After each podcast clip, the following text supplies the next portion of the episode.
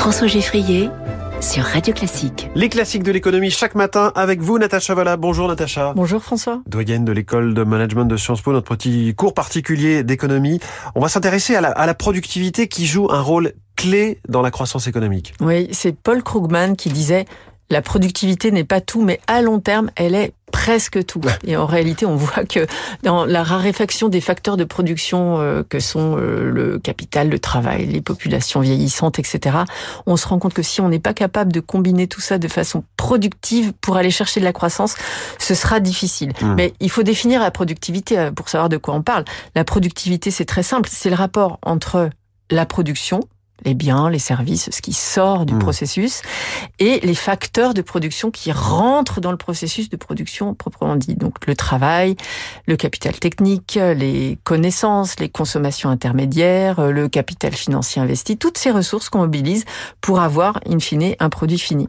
Donc la productivité, elle va mesurer la façon dont toutes ces choses se combinent Et leur Et- efficacité en quelque et sorte. leur efficacité. C'est exactement ça. On peut traduire ça par l'efficacité. Quelles sont les, les sources de cette productivité? Alors, pour améliorer la productivité, euh, il faut, comment dire, faire plus avec autant, euh, en réalité. Oui. Donc, les sources de productivité, c'est pas du tout les sources de croissance qu'on pensait au départ. La croissance extensive, où on multiplie par deux le nombre de, de- de salariés, ce qui permet d'augmenter la production.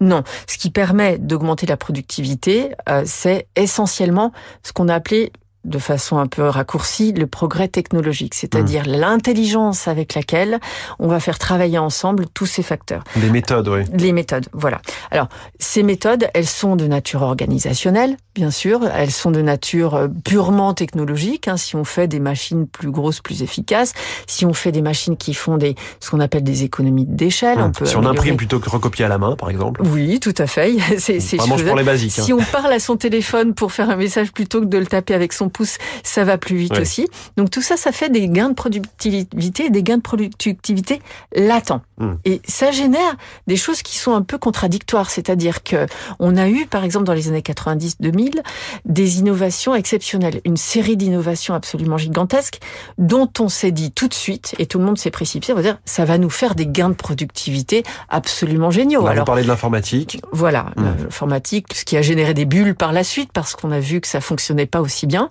Ça, ça nous a dit, voilà, on va avoir une vie meilleure. Alors certains disaient, on pourra produire beaucoup plus et faire des marges importantes. D'autres disaient, on sera beaucoup plus tranquille, on pourra moins travailler. Mm. En tout cas, on attendait ça.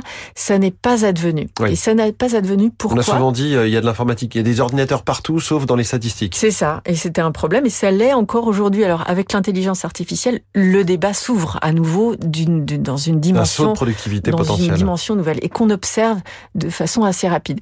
Ce qui me fait dire que dans ces explications euh, derrière la productivité et le rôle de la productivité pour la croissance, il n'y a pas seulement l'invention, l'innovation en chambre, il y a aussi la capacité de l'économie à absorber cette, saisir. cette- cette innovation. Et donc, dans ce phénomène d'absorption et d'application de cette créativité et de l'innovation, on a encore beaucoup à apprendre. Mm. Et de ce point de vue-là, il y a des pays comme la France, par exemple, qui sont très très paradoxaux parce que on investit très peu en recherche et développement et on est plutôt bien capable d'aller infuser nos processus euh, industriels pour ce qu'il en reste ou euh, productifs dans les services Dur.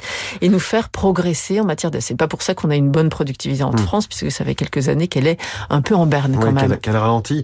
Et pour autant, vous nous dites que si on veut de la croissance et qu'elle qu'elle réaugmente, il y a que sur la productivité vraiment qu'on pourrait jouer. Alors essentiellement oui, sauf à trouver des ressorts qu'on dit plus anciens de productivité, c'est-à-dire réaugmenter la force de travail, c'est-à-dire la proportion de la population qui est effectivement au travail. Ça, on en Donc, a parlé, hein, le ça- taux d'emploi. Voilà. Le taux d'emploi, exactement. Alors il y a la- à très long terme la démographie. Si on produit plus de bébés, on sera plus à On travailler. plus.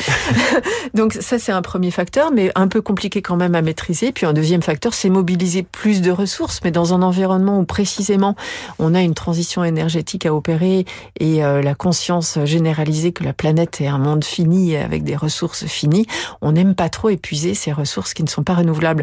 Donc une réflexion à porter peut être renouvelée sur la productivité dans un contexte technologique où on a passé à une échelle un peu différente. Voilà, et c'est la présidente du Conseil national de la productivité que vous êtes, Natacha Valla, qui parle ce matin dans les classiques de l'économie. Merci beaucoup, Natacha, et à demain. Merci.